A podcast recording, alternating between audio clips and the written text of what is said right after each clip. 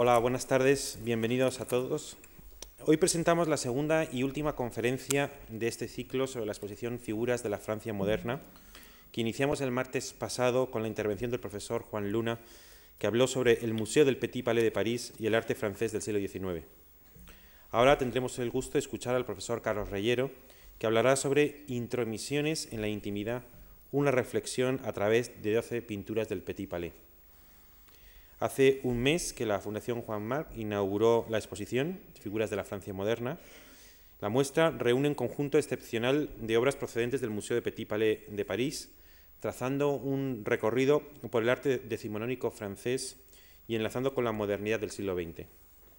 La selección de 39 obras gira en torno a la representación de la figura humana, que se plasma en retratos de sociedad, desnudos, retratos íntimos o psicológicos, a través de los cuales el visitante podrá apreciar todas las tendencias artísticas que hay en expresión en la Francia moderna, desde el neoclasicismo y el romanticismo, pasando por el realismo, el naturalismo, el impresionismo y la influencia de la fotografía, hasta el simbolismo y los navís y las rupturas estéticas que anuncian el fobismo y el cubismo. El profesor Carlos Reyero es doctor en Filosofía y Letras por la Universidad Autónoma de Madrid y catedrático de Historia del Arte de esta misma universidad. Su campo de investigación se sitúa preferentemente en las artes plásticas del siglo XIX y XX, sus problemas iconográficos, sociológicos y de género. Cuenta con una amplísima bibliografía, ha participado en la organización y comisariado de numerosas exposiciones, ha publicado casi un centenar de trabajos para congresos nacionales e internacionales y revistas especializadas. Ha impartido numerosos cursos y seminarios y pronunciado innumerables conferencias que sería prolijo detallar. Después de esta breve introducción, como director de la Fundación Juan Mar, tengo el gusto de ceder la palabra al profesor Carlos Reyero, a quien le doy cordialmente la bienvenida. Y a todos ustedes, señoras y señores, deseo agradecer su presencia en esta sala. Buenas tardes. Eh, quiero en primer lugar agradecer a la Fundación Juan Mar que me haya eh, invitado a participar en este curso y a contribuir de alguna manera a explicar eh, algunos aspectos de esta excelente exposición mm, que ustedes eh, pueden ver en estos eh, momentos.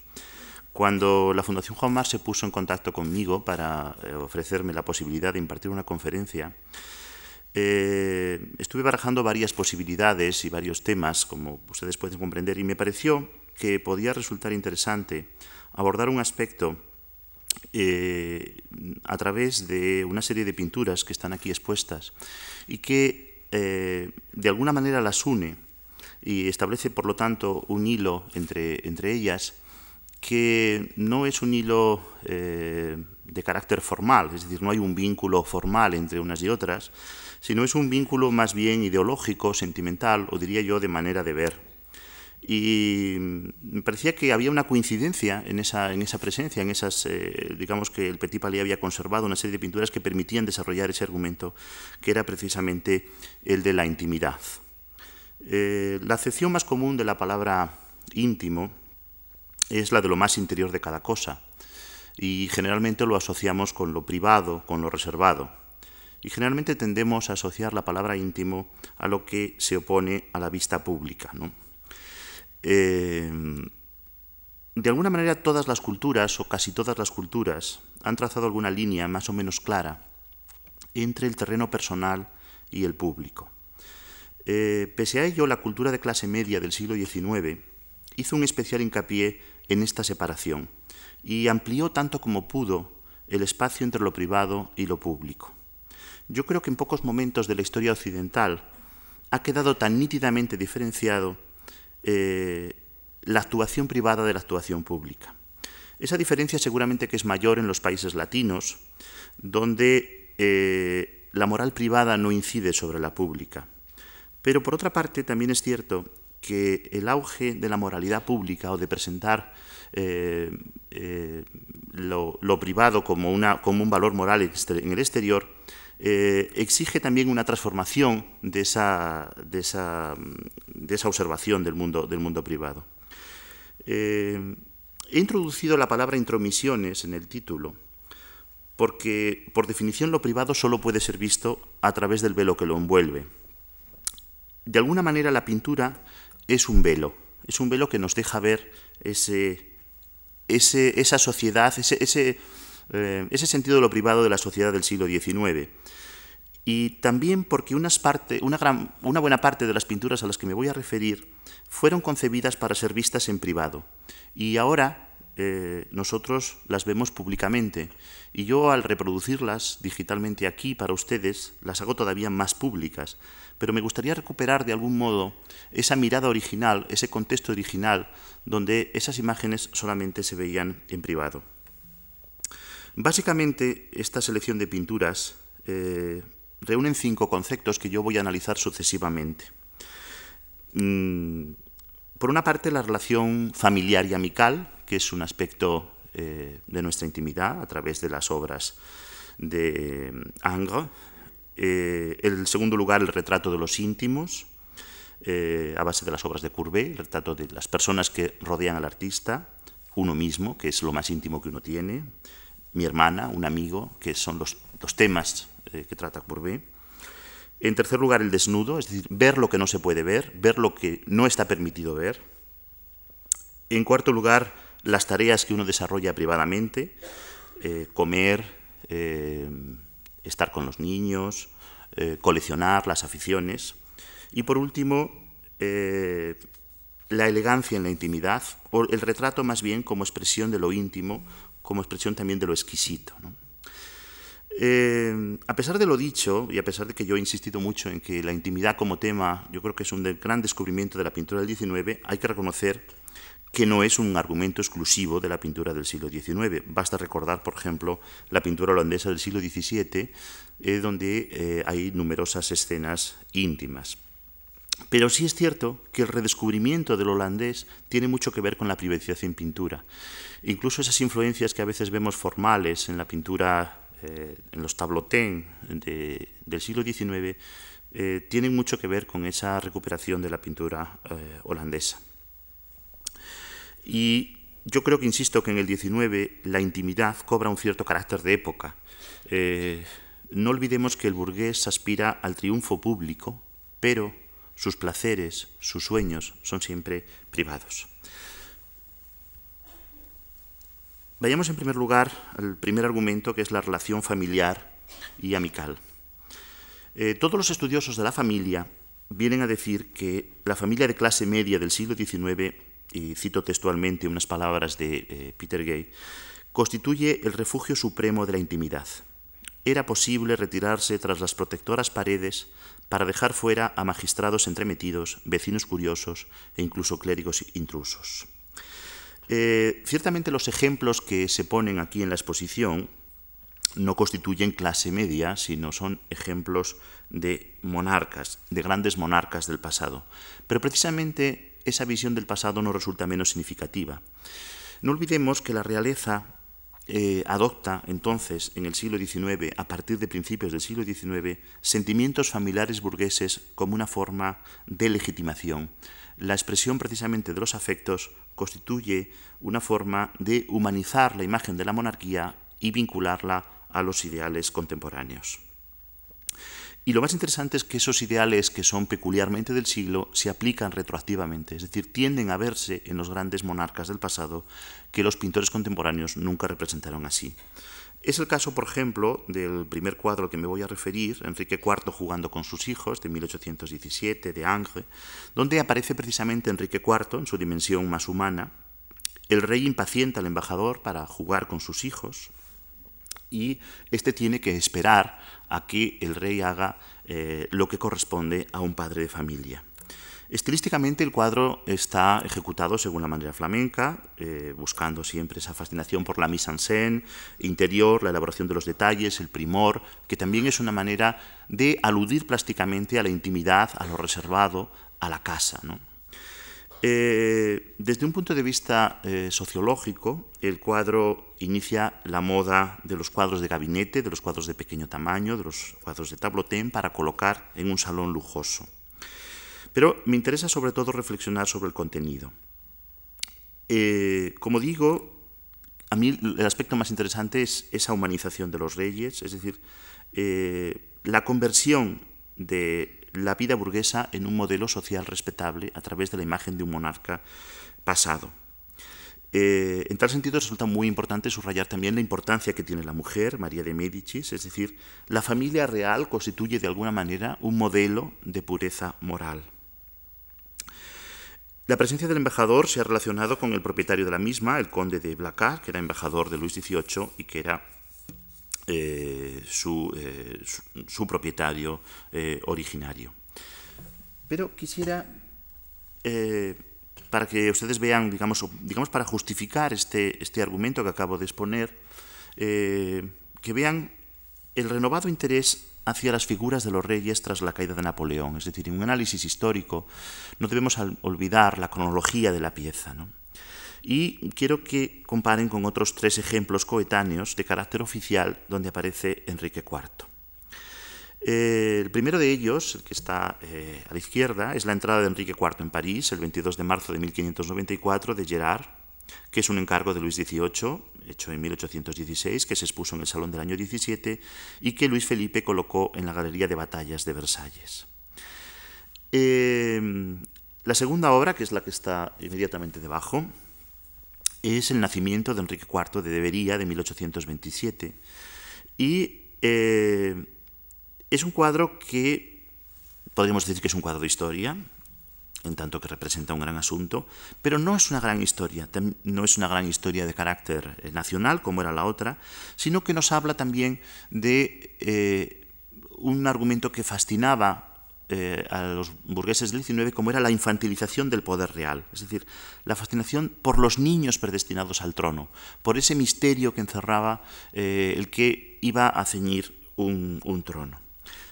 Pongo todas estas piezas, digamos, para contextualizar ese interés por la época de Enrique IV y por eh, explicar de alguna manera el cuadro de Ingres. Y luego tenemos la estatua de Enrique IV de Lemot de 1816, que está en el, Pont Neuf, que está ahí en el centro. Eh, la revolución había echado abajo eh, todas las estatuas de los reyes y precisamente uno de los gestos de Luis XVIII eh, después de la restauración fue ordenar precisamente el restablecimiento de las estatuas. Esta se inauguró el 25 de agosto de 1818 y fue una de las primeras. Y además de estos ejemplos, para que ustedes vean, digamos, la actualidad de Enrique IV, es decir, cómo se le ve a Enrique IV en distintos momentos, creo que también es preciso tener en cuenta la popularización de este tema, incluso fuera de Francia, en un pintor inglés como Bonington, un poco posterior. Es cierto que Bonington pintó en, Francia, pero del año 27, estuvo en el taller de Gros y en relación con Delacroix, y donde pintó el mismo tema, Enrique IV y el embajador español, que es un cuadro claramente inspirado en el de, en el de que acabo de mencionar, que está en la parte eh, superior. Un segundo eh, cuadro que también nos alude a, esta, a este interés por, lo, eh, por, por, la amistad, digamos, por el valor de la amistad, es un cuadro de, yo creo que uno de los cuadros, desde mi punto de vista, no sé si es, digamos, un interés también personal, eh, la muerte de Leonardo da Vinci en brazos de Francisco I. Eh, perdón. que es un cuadro pintado por, eh, Ingres en Roma, es también un encargo del conde de Blacas, que era embajador de Francia en Nápoles y Roma, y el, el, tema también guarda de alguna manera relación con su actividad. Está eh, concebido, como saben, para formar pareja con el Enrique IV y sus hijos, pero me interesa subrayar que aluda precisamente a los sentimientos de un rey. Es decir, eh, donde antepone el, eh, no solamente el respeto por el artista, que es un elemento muy importante, sino el, la emoción de, de un amigo que, es, que, que muere. Es decir, que no se subraya el carácter de rey absoluto que podía representar Francisco I, sino que antepone ese carácter eh, a su sentimiento amical. Eh, la obra está inspirada en Vasari, cuando dice, el rey se levantó y le sostuvo la cabeza para aligerar en su sufrimiento. El arma inmortal de Leonardo percibió que ningún honor mayor se le podía conceder. Por lo tanto, el centro de atención, el, el centro de atención visual del cuadro está en las miradas, ¿no? en la mirada que establece el rey hacia eh, Leonardo. Stendhal reprochó, con ocasión de su exhibición en el Salón del año 24, que la verdad del relato no estaba probada. A mí el aspecto me interesa mucho. Él citaba una carta de Melzi en la que decía que Francisco I vertió lágrimas al saber la muerte de Leonardo. Eso es todo. Es decir, que esa escena nunca tuvo lugar. Eso es muy frecuente en la pintura de historia del XIX, recrear un asunto que evidentemente ni siquiera está probado históricamente. Pero precisamente esa, eh, esa manipulación es la que contribuye más a subrayar la importancia del hecho. Eh, la composición es una composición eh, a modo de friso que tiene numerosos aspectos digamos, de primitivismo arqueológico y de recuperación arqueológica intencionada de estilos de ese momento eh, con la intención de dar más verosimilitud al relato. ¿no? El retrato de Francisco I recuerda el de Tiziano del Louvre, eh, el carácter leonardesco de muchas actitudes y la decoración interior recuerda también más o menos la decoración de eh, los primeros años del siglo XVI. algunos críticos la calificaron de gótica, de pasada de moda, ¿no? revela ese, ese gusto un poco de anticuario que tiene también esta, esta época. Pero también quiero subrayar y vuelvo al argumento de la conferencia, que tanto el tema como la composición eran muy populares en Francia desde hacía varias décadas en esa línea de humanización del poder real y de lo íntimo. Eh, yo creo que hay que encuadrar la obra en, dos tradiciones. Por una parte, la llamada pintura troubadour, eh, que se interesó por representar anécdotas de la historia, y en concreto el referente quizá más inmediato es un cuadro de, de Menajot que se llama La muerte de Leonardo de 1781, más complejo como composición, pero que indudablemente introduce ese tema dentro del discurso francés. Y por otra parte, el interés por la vida de los artistas, que es un subgénero de la pintura de historia que ilustra eh, la fortuna crítica de los mismos, es decir, la recreación de escenas íntimas de los artistas como una forma también de eh, humanizarlos. El segundo argumento que eh, quería abordar es el retrato de los íntimos. Eh, el respeto que tiene una sociedad hacia lo privado está ligado a la importancia que tienen los derechos de cada individuo. Por lo tanto, individualidad y privacidad se convierten así en conceptos paralelos.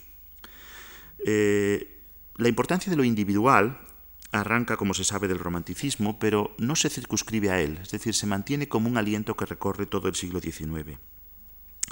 Incluso cabría decir que si el romanticismo es la gran época del retrato privado, eh, realmente es un, retrato que está pensado para ser visto en público, y es en el realismo cuando empieza el verdadero sentido moderno del retrato.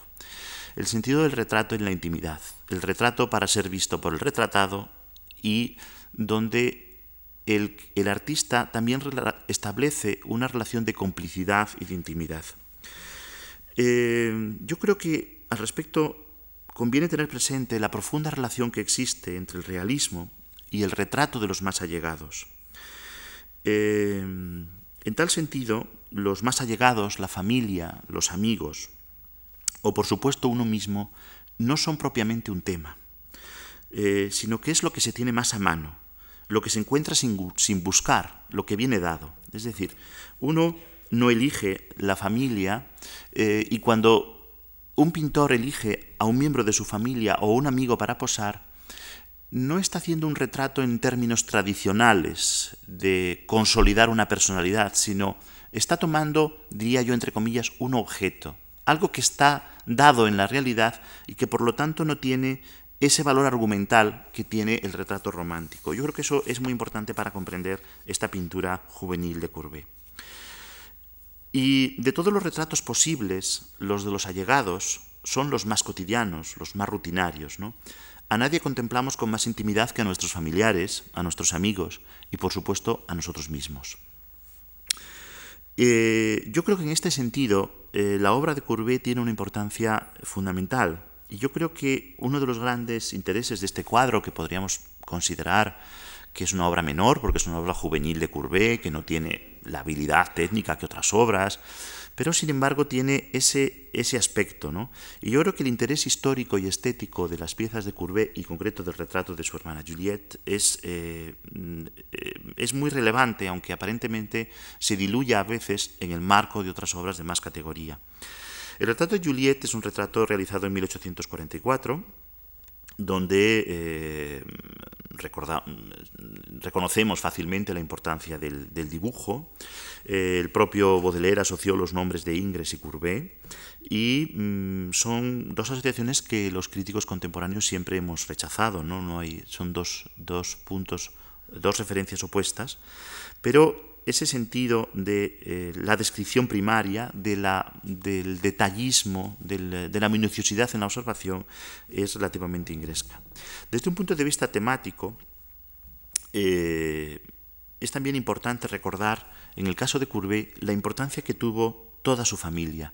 Courbet pudo eh, tener la vida que tuvo, esa vida excéntrica, caprichosa, extravagante, porque tuvo siempre ese respaldo familiar de niño mimado. ¿no? Eh, fue un apoyo afectivo, fue un apoyo económico, era el único varón con tres hermanas más pequeñas, eh, permaneció soltero durante toda su vida, su padre le sobrevivió, es decir, que tuvo siempre al padre detrás. Y yo creo que hay una relación muy estrecha entre el narcisismo y el sentirse querido. Por eso digo que esos retratos familiares tienen que verse desde esa óptica. De hecho, pintó nada menos que 50 retratos de, de su familia y de sus amigos del Franco Condado.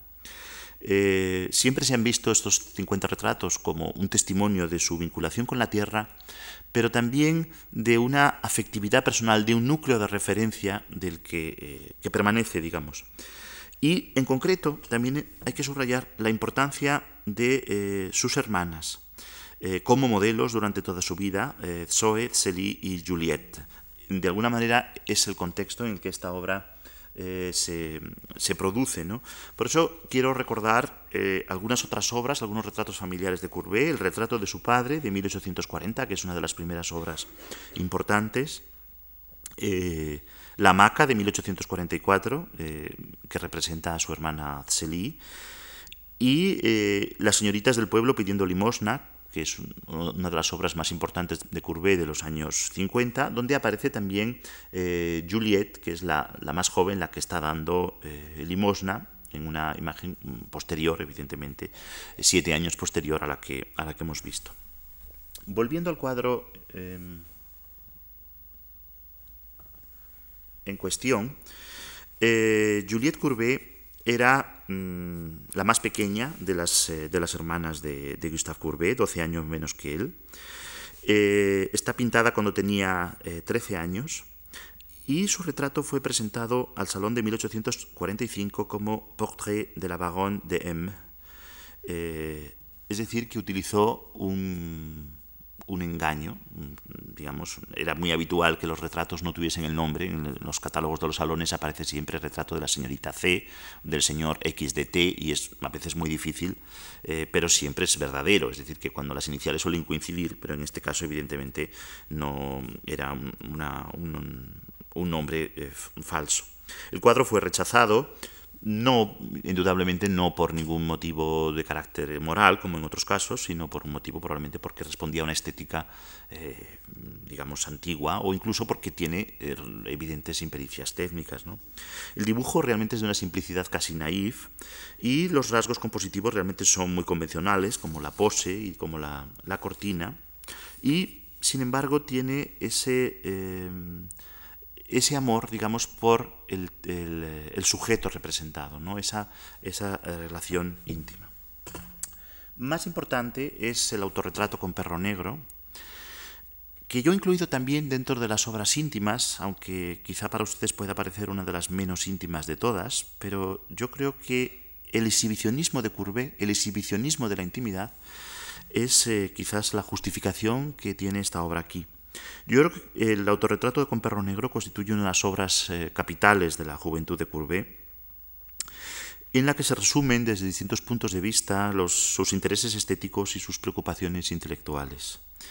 Eh, la obra fue admitida al Salón de 1844, le vemos con una especie de gesto de desdén arrogante, vestido a la moda parisina de la época, como un dandy, aunque está en su, en su, en su pueblo, digámoslo así, en su región, en su lugar de origen, en el Valle de Bonnevaux, en el Franco Condado. Está situado en la entrada de la cueva de Plessis Fontaine, un lugar en el que le gustaba pasear, pero vestido, insisto, como un señorito de París. Y por lo tanto nos está descubriendo su, su placer íntimo que, como digo, convierte en exhibicionista, es decir, es, una, es un exhibicionismo de la intimidad. Eh, subrayo la importancia de la pose, eh, yo creo que es una de las poses más eh, soberbias que Courbet utilizó, que eh, le gustaba presentarse de manera retadora en sus autorretratos, pero aquí incluso el propio punto de vista le hace presentarse como el artista, el yo ante la sociedad. Aquí estoy yo colocado para que ustedes me vean. hay dos aspectos estilísticos que me interesa subrayar todavía quizá disociados, pero muy reconocibles. Por una parte, el interés por el realismo de la escuela española, con los negros. De hecho, es un cuadro que quizá lo que chocó visualmente en su momento y todavía es que el negro ocupe el centro visual, es decir, lo, habitual en un cuadro es que las partes oscuras estén en los extremos y nosotros profundicemos en el cuadro a través de la claridad. Sin embargo, aquí nos topamos en el centro visual con el negro y lo iluminado está en el exterior. Y luego la visión de la naturaleza, ¿no? Eh, esa imposibilidad de profundizar, ese incluso colocar en el plano visual la propia rodilla del artista, ¿no? que es el gesto del, artista retratando, él utiliza muchas veces ese, utiliza una pipa para, es el gesto que tiene del pincel, ¿no? es la manera de, observarse él a sí mismo. Eh, esa, esa, imposibilidad de profundizar, digamos, es una manera de tener que encontrarnos con él necesariamente. De todas maneras, eh, quisiera relacionar la obra desde el punto de vista temático del el interés de Courbet hacia el autorretrato. Courbet es uno de los grandes artistas de la historia del arte que más se autorretrató, eh, quizás después de Rembrandt es uno de los, grandes pintores que conocemos más imágenes de su, de su rostro y que habla, insisto, de su narcisismo, pero también de la imposibilidad de ver más allá. Digamos que es una manera de subrayar ese esa falta de trascendencia del realismo, ese de ver únicamente lo que uno tiene alrededor y lo, que uno tiene más próximo naturalmente es eh, uno mismo. Eh, pero además de eso hay otros, otros aspectos que son la, conciencia de clase, la conciencia de pertenecer a una burguesía eh, acomodada, relativamente tenía disponibilidades económicas, y en ese contexto importa mucho quién es uno mismo. Es decir, es en ese contexto donde uno piensa quién es y qué significa y qué sentido tiene su relación con el mundo. Y sobre todo es en ese contexto donde uno piensa cómo quiere ser presentado ante la sociedad. Es decir, los cuadros de Courbet yo creo que son también una manera de explorar cómo él quiere que le vean los demás. Es una especie de presentación de, eh, sí mismo. ¿no? Y, creo que estas, estas tres imágenes, que son evidentemente yo creo que los tres, los tres autorretratos más eh, importantes, el hombre herido y el autorretrato con pipa, además del, eh, autorretrato con perro negro, yo creo que ilustran muy bien ese, mm, ese concepto. Y ilustran también esa idea de fusión del yo con la realidad y con la naturaleza, que es uno de los, de los mecanismos creativos del mundo de las, de las vanguardias. El tercer retrato de Courbet, que también nos habla de la intimidad, aunque de una intimidad muy estudiada, es el retrato de Proudhon y su familia en 1853. El título y la fecha de ejecución nos eh, ponen en el camino de saber que se trata de un retrato familiar de carácter póstumo. ¿no? Proudhon había muerto en enero de 1865, era amigo de Courbet y por lo tanto este retrato es un retrato post-mortem. Ese es un aspecto eh, muy importante porque en este caso no irrumpimos en la intimidad, sino que se nos presenta, es decir, eh, es un, digamos que está en una línea similar a los cuadros de Ingres, donde en lugar de ser el... Eh, el rey, el que se presenta en la intimidad, es el filósofo utópico que, cuyos valores morales y familiares son necesarios presentar en público. Por eso tiene ese sentido estudiado, pedante, enfático que nosotros vemos en la pintura. Como digo, presenta al filósofo utópico Pierre-Joseph Proudhon con sus hijas, Catherine y Marcel, Marcel había muerto de cólera también en 1854. Eh, Proudhon era eh, originario del Franco Condado y se ha puesto siempre de relieve esa comunidad de pensamiento eh, en relación a, las ideas socialistas. de todas maneras, el, arte curvetiano, el realismo curvetiano va mucho más allá de ese socialismo moralizante de, Proudhon. Me interesa que vean eh, algunas comparaciones, unas comparaciones de tipo iconográfico, eh, para que reflexionen sobre la presencia de aspectos aparentemente casuales, todos los cuales tienen un sentido intencionado que se dirigen hacia el mismo punto. En primer lugar, la idea de la familia. Proudhon es recordado como padre, no como filósofo. Eh, y hay, insisto, esa idea de, del respeto familiar, de la moral privada trasladada a lo público, afecta a todas las clases sociales. ¿no? Es la honradez en lo privado, es la que ilumina la fortaleza en el pensamiento público. Y por eso lo he comparado con este cuadro británico de la reina Victoria con su familia, eh, donde un cuadro tan, eh, de un talante completamente distinto, aunque coetáneo en el tiempo, de, la misma manera que la reina Victoria es presentada como una madre diligente con sus hijos y su marido, eh, también Proudhon es representado con sus, eh, con sus hijas. En segundo lugar, eh, hay otro, otro aspecto interesante que es la idea del hombre que piensa y escribe. La idea del trabajo como un aspecto que dignifica a la persona que es una de las, de las grandes reivindicaciones de los movimientos progresistas del siglo XIX. Eh, ¿no? Eh, Courbet utiliza muchas veces esas alusiones a los objetos que son habituales. ¿no? He elegido de un cuadro que acabamos de ver ahora para que fuese familiar, que es el, propio autorretrato con perro negro, donde él tiene su cuaderno de, apuntes, eh, su, libro. y y aquí también Courbet aparece eh, con numerosos libros que evidentemente son elementos simbólicos. Eh, en tercer lugar, hay otro elemento simbólico que me parece también muy interesante, que a veces puede pasar desapercibido, que es la referencia a la tumba y el carácter de homenaje. No hay que olvidar que el retrato es un retrato póstumo.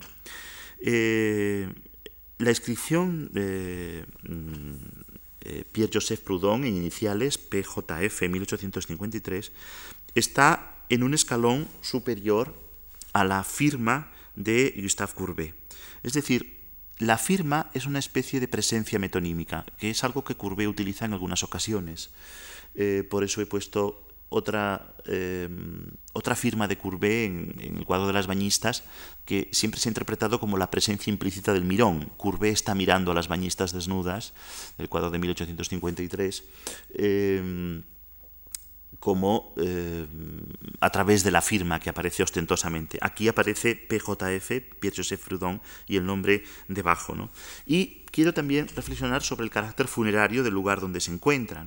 Esos escalones son son los escalones de una, de una tumba, por eso he puesto una, tumba cualquiera, eh, donde, aparecen, eh, donde aparece esa, esa referencia de la tumba y también la referencia de un personaje, de otra tumba donde aparece un personaje meditando. Es decir, son iconografías mortuorias que el artista recoge en la propia pintura, que son formas de homenajear dentro de un discurso representativo decimonónico. Y luego, en cuarto lugar, quisiera también subrayar eh, la ausencia de la figura de su esposa, que está también presente en el ambiente, pero no está en la realidad. Eh, es cierto que Courbet era profundamente misógino, pero no hay que pensar que su ausencia se debe a ningún aspecto de misoginia, sino que es también esa costumbre courbetiana de eh, generar presencias implícitas, que redunda también en un efecto muy realista y muy dentro de la intimidad como es la casualidad. La casualidad es lo que sucede solo en la intimidad. Y por eso vemos los útiles de, coser, la mujer está eh, cosiendo con, eh, con, con, eh, con, su marido y se ha abandonado en ese momento la estancia y por eso vemos las, las, los, los, lo, que está, lo que está realizando, es decir, la reconocemos a través de los objetos, que es una forma también muy similar a cómo reconocemos en las señoritas al borde del Sena, por ejemplo, una presencia masculina en las ropas de hombre que están en la barca, mientras que vemos las mujeres desnudas, vemos una, es decir, es una costumbre habitual. En tercer lugar, eh, quizás el aspecto central de esta conferencia es el aspecto del, desnudo, ¿no? el ver en privado aquello que no se puede ver en público. Eh, la representación del desnudo en general, sobre todo el desnudo no alegórico, evidentemente cuando es un desnudo alegórico no, no era así, pero la representación del desnudo no alegórico en el 19 es un género privado. No nos desnudamos ni contemplamos a nadie desnudo en público. Eh, en la representación, por lo tanto, del, desnudo, mm, por su privacidad, desde el momento en que deja de ser íntimo, hay un exhibicionismo permisible, ¿no? O dicho de otro modo, cuando se sabe que algo es privado, existe una cierta complacencia en exagerar o en subrayar elementos que no aparecerían en público. Es decir, si el desnudo fuese público, sería impúdico. El desnudo es pudoroso porque está hecho para verse en privado. Lo que pasa es que a lo largo del tiempo estas imágenes artísticas, estos objetos artísticos han pasado al campo de lo público y están en los museos y todos los contemplamos en público. Pero yo quisiera aquí, en este caso, recordar la necesidad de recuperar de algún modo esa, eh, esa mirada íntima. Por otra parte, el desnudo está inevitablemente ligado a la sexualidad. Por más que se haya hablado siempre de belleza ideal en el desnudo, como imitación a una realidad sublimada, el desnudo siempre es un cuerpo que remite a un deseo. Y eh, la representación por parte de un artista varón de un cuerpo femenino eh, desnudo remite siempre a una existencia del deseo, por más que una historia del arte atenuada nos haya hecho olvidar ese aspecto. Y es evidente en ese sentido que la sexualidad es algo privado, la sexualidad no se exhibe en público, el deseo no se exhibe en público. Por lo tanto, creo que son aspectos que inciden muy eh, sustancialmente en el argumento de la exposición. Es evidente, desde luego, que la educación sexual nace en colectividad.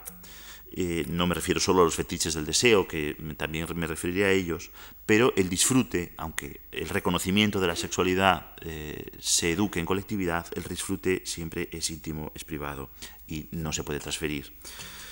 Mm, voy a reflexionar sobre dos obras que son muy importantes en tal sentido eh, una es La Marieta en Roma de Corot. Eh, hay que entenderlo como un estudio, como un trabajo habitual que realizaban los pintores en Roma. Hay testimonios, yo conozco bien lo de los, pintores españoles, que describen perfectamente cómo eran las modelos y qué trabajo realizaban. Es decir, que era, formaba parte del aprendizaje en Roma el que eh, un artista realizase ejercicios con modelo desnudo. Eh, en ese sentido, el cuadro está un poco a caballo entre lo que es eh, lo clásico, la tradición clásica de representar un desnudo, y por otra parte lo moderno, porque representa una anécdota real, es decir, eh, no es un estudio de academia, no está transfigurado, digamos, por la impersonalidad, aunque yo creo que los estudios de academia no son impersonales, pero en fin, indudablemente responden a un modelo eh, más eh, consagrado. Pero aquí no, porque aquí se refleja una anécdota real, es decir, no estamos viendo exactamente un modelo, sino estamos viendo a una mujer como posa, que no es exactamente lo mismo. la obra fue pintada en el taller de un paisajista, Gilles Benouville, y como otros estudios realizados en Roma, no fueron mostrados en público, sino que Corot los conservó siempre en su taller. Ese es un aspecto que eh, es común a todos los artistas, yo creo que de todos los tiempos, pero desde luego del mundo contemporáneo, de esas obras, de las obras del artista, las obras que él conserva para sí mismo por razones diversas y eh, que inciden en ese sentido personal. La obra eh, se ha relacionado con eh, la odalisca de Angre de 1814.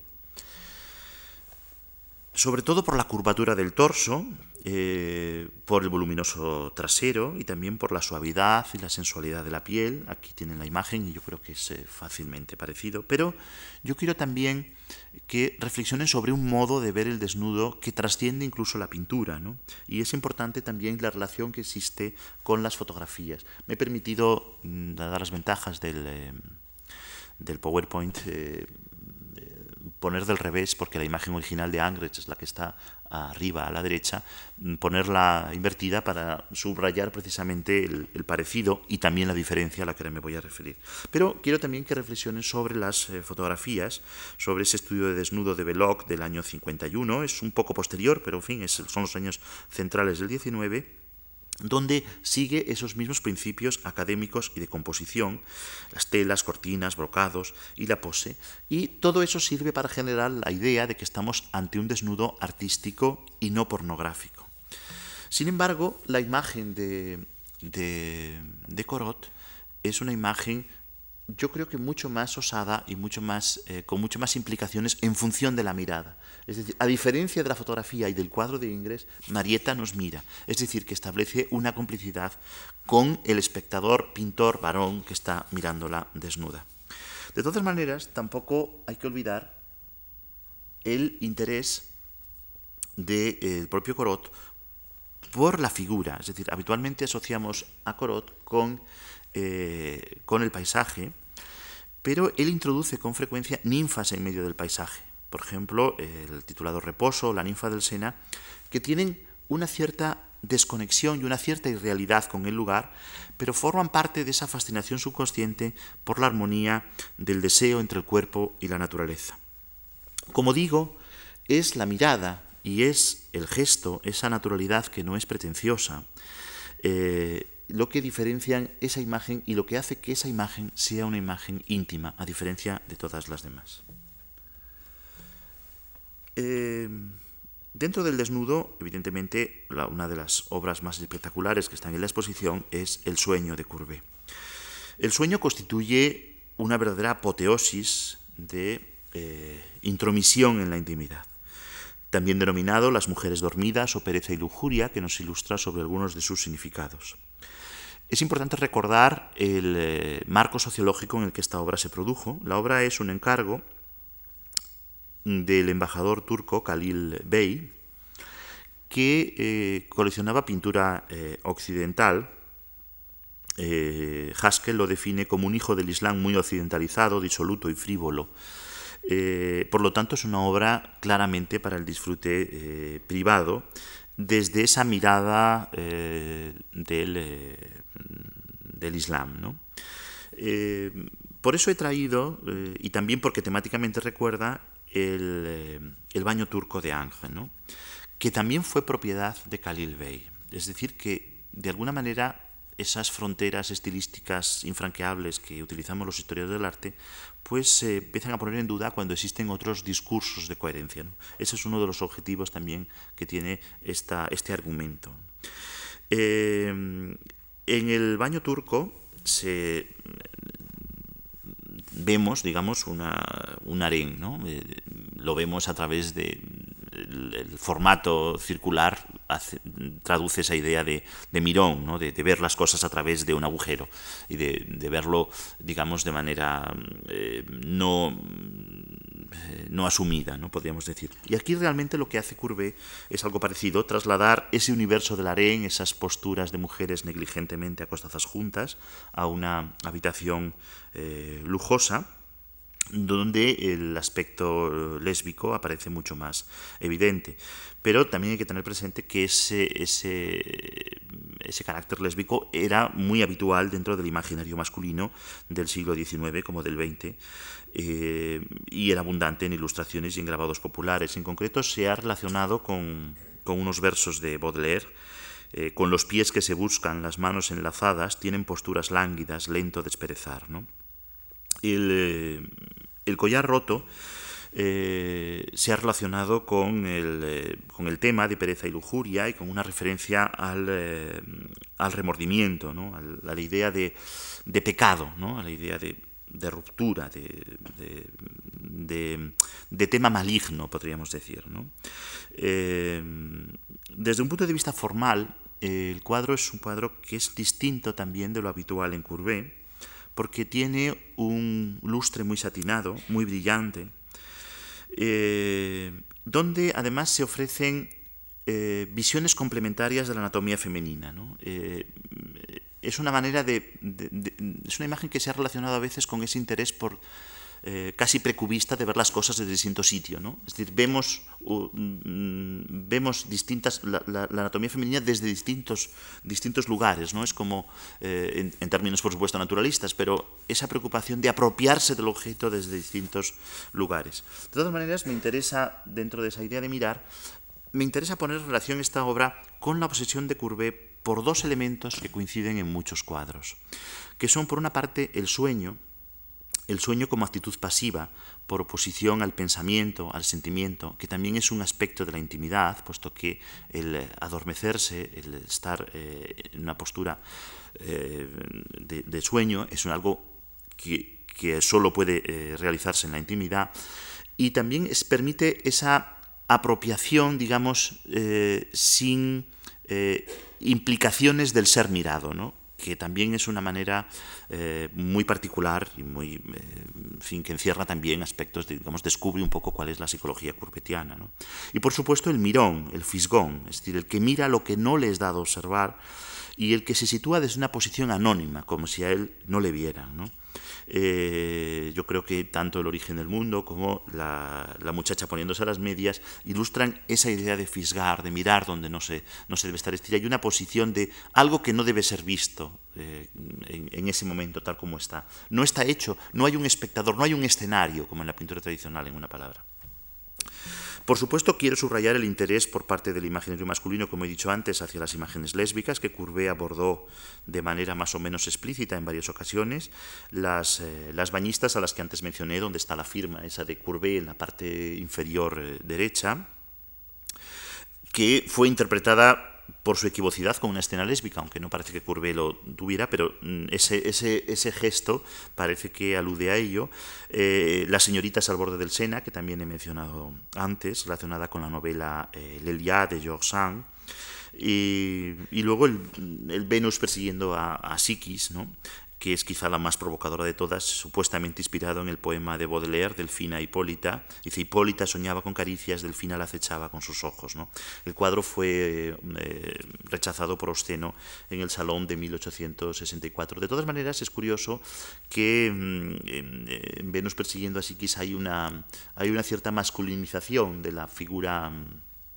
Eh, de la figura eh, de Venus, y también muy clara en el propio sueño. ¿no? Eh, es decir, esa, mm, el hecho de que una de las mujeres tenga una piel blanca y otra más oscura es un código eh, de colores eh, muy antiguo, en donde lo masculino suele ser más oscuro, lo femenino tiene una piel muy blanca. Es decir, como si hubiese una especie de, mm, de deseo del artista de sumergirse en un cuerpo femenino para gozar del placer femenino en el pleno sentido del término. No quiero desarrollar más, pero creo que entonces me entienden lo que quiere decir. Es decir, es un, deseo que subyace dentro de la tradición clásica, es decir, de gozar como una mujer, pero teniendo eh, sentimientos y deseos de hombre. ¿no? Es algo que también está en nuestra literatura contemporánea y que también es otro, otro punto de referencia posible para analizar la imagen.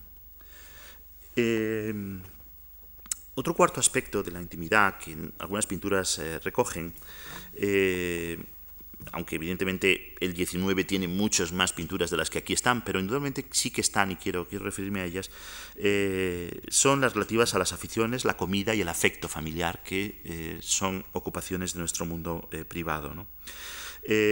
las aficiones constituyen una típica pasión burguesa, completamente privada, se refieren a un placer íntimo, es algo que hacemos no por eh, obtener remuneración ni para mm, obtener ningún prestigio social, sino que forma parte de nuestra intimidad. Y el coleccionismo, la idea de coleccionar es esencialmente algo privado.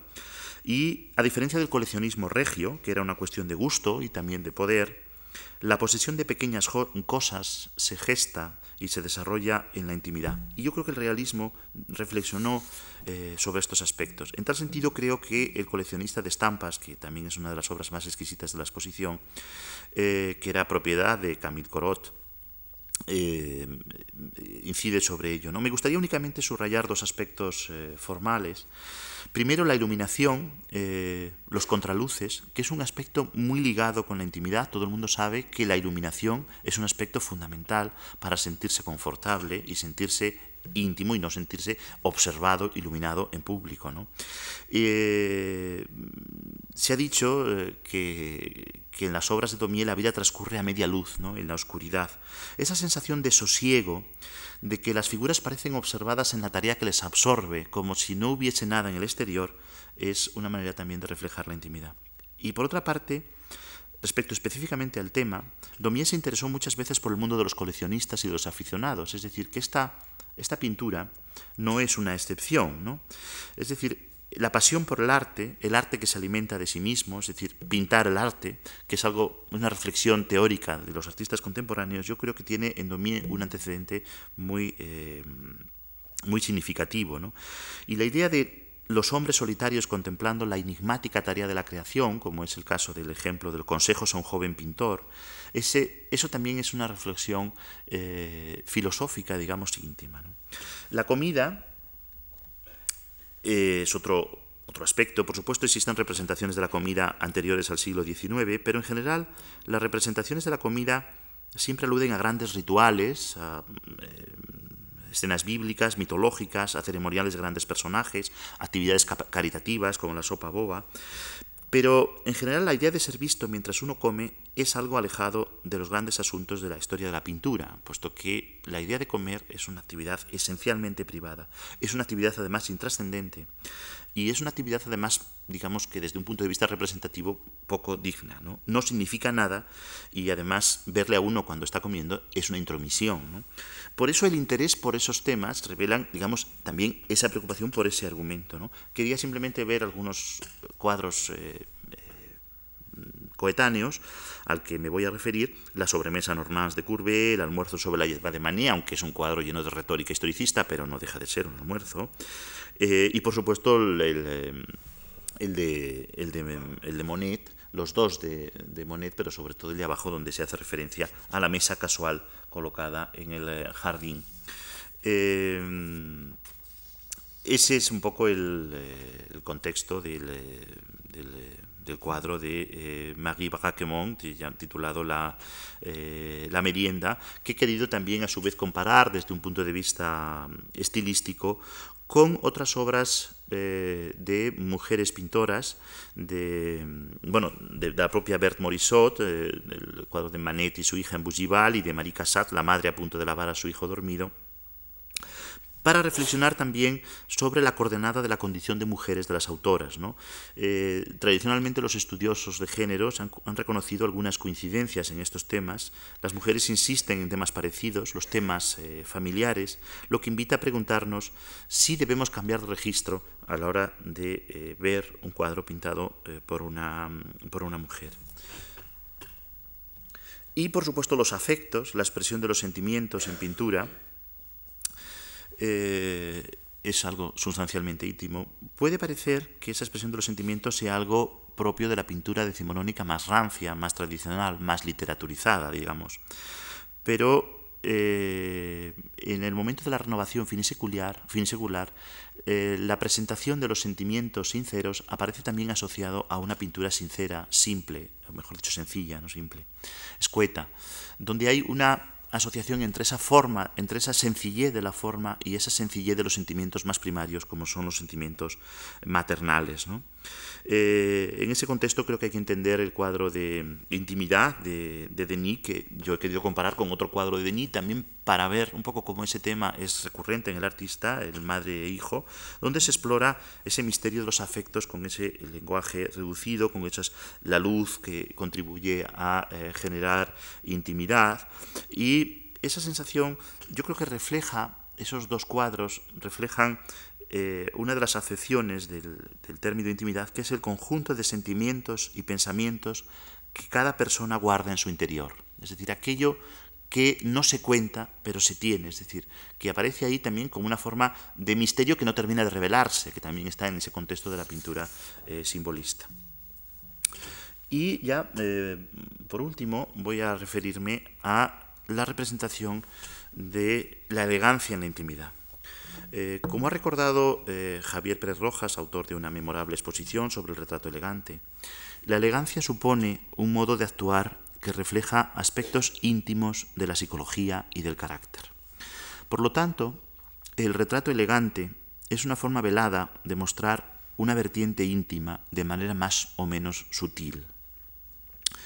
No hay que olvidar que la elegancia se asocia con un estilo, con una moda, pero también con una opción personal, es decir, eh, descubrimos la manera de ser a través de la manera de vestir, a, la manera, a través de la manera de presentarse en público, a través de los gestos. Es decir, tratamos de descubrir el ser de cada uno, lo íntimo, a través de su presentación. Y en ese sentido creo que estos retratos de elegantes que aparentemente eh, estarían muy lejos de lo que suponemos que es la intimidad, nos están descubriendo de manera eh, secreta, podríamos decir así, una parte de la intimidad. Por eso justifico aquí la presencia de estos dos eh, retratos, el retrato de la señora Pascal Blanchard de Devalier, eh, que comparado con la Mademoiselle Antelme de Boldini, quizás el más famoso retratista de la sociedad elegante del cambio de siglo, donde quiero subrayar cuatro aspectos. Primero, la importancia del decorado como algo afín a los retratados, es decir, las cosas nos hablan de las personas, poseen vida, es decir, ese sentido de dotar de vida, dotar de alma a los objetos, porque nos están explicando hay una interacción entre los objetos y las cosas. Y em, también se justifica por ese sentido formal de, influencia de la fotografía, de no jerarquizar, no marginar los objetos, sino darles una importancia en relación con todo lo que aparece en el campo visual. Eh, también hay otro aspecto el retrato de, la señora Pascal Blanchard es el retrato de la esposa de un amigo, por lo tanto tiene por definición algo de íntimo, de reconocimiento afectuoso de alguien a quien se conoce. Eh, creo que también es importante el tipo de belleza, esa belleza eh, finisecular, lánguida, enfermiza, que tiene que ver mucho con el mundo de los rafaelitas, con Borne Jones eh, en concreto. Y también la multisensorialidad simbolista, ¿no? que yo creo que es un aspecto muy importante para sumergirse en la intimidad. ¿no? Aunque la pintura es un arte visual y nosotros solo vemos, pero hay una sensación de olores, de perfumes, de deseos, que yo creo que no está tan alejada de lo que son un simbolismo más característico, como puede ser el de Moro. Eh, el retrato de Misela Carmichel, o Kermacle, o Kermichael, mejor dicho, como advirtiera Massier, el primo de Madame Amanjan, eh, que era amiga de la retratada, es el último ejemplo que voy a traer ante ustedes. Eh, nuevamente aparece aquí la fusión entre el ambiente como expresión de la personalidad, ¿no? de un modo diferente, yo creo que más, eh, más moderno, y por eso eh, intencionadamente he elegido dos obras eh, españolas donde la importancia del gesto, la mirada y el ambiente resultan eh, sustanciales, La Condesa de Noailles de, de Zuloaga y la lectura de Romero de Torres con la, digamos, no para pensar que estos dos cuadros tienen una relación explícita, sino para mostrar una educación visual en la representación del retrato íntimo, que es naturalmente el objetivo. ¿no? Es decir, cómo en la época de 1900 coinciden unos modos de ver similares, ¿no? esa mirada ensimismada, perdida, que evidencia una profunda vida interior, es decir, imaginamos que hay una vida íntima, una especie de, de, existencia paralela a la vida exterior, y también la, pose que alude a lo mismo, el descuido, la languidez, el abandono, eh, que no solo se, expresa a través de la pose, sino el vestido suelto, el, hombro mm, eh, que, se deja ver, el, aspectos que subrayan ese, sentido de dejarse llevar, como si hubiese algo que late detrás del individuo que él no, no puede controlar, ¿no? de alguna manera una forma de, intimidad. Eh, quizás resulta interesante también comparar esta obra con otras del autor, para quien en general la importancia de la mujer como evocación eh, sentimental y de ensueño decorativo es este, muy común, es algo también acorde con todo el simbolismo modernista. El cuadro Confidencias o el retrato en rosa, donde vemos cosas pues, como la importancia del color como sugestión de una determinada idea, la inmersión de la figura en el ambiente, el sentido decorativo de las curvas, de las contracurvas, que es un elemento también propio de todo el modernismo. Quisiera, para terminar, citar eh, las palabras de un crítico literario inglés, Weishaupt, escritas en 1853, que revelan la conciencia que los contemporáneos de estas pinturas tenían respecto a la importancia de la intimidad. Dice el crítico, tras la vida externa de todo hombre que transcurre en compañía, hay otra que se lleva solo y que, se lleva, y que lleva parte consigo. Solo vemos un aspecto de nuestro prójimo, así como solo vemos un lado de la luna. Confío en que esta conferencia les haya sugerido al menos la existencia de ese otro lado de la luna y no les haya parecido demasiado entrometido por mi parte mostrársela. Muchas gracias.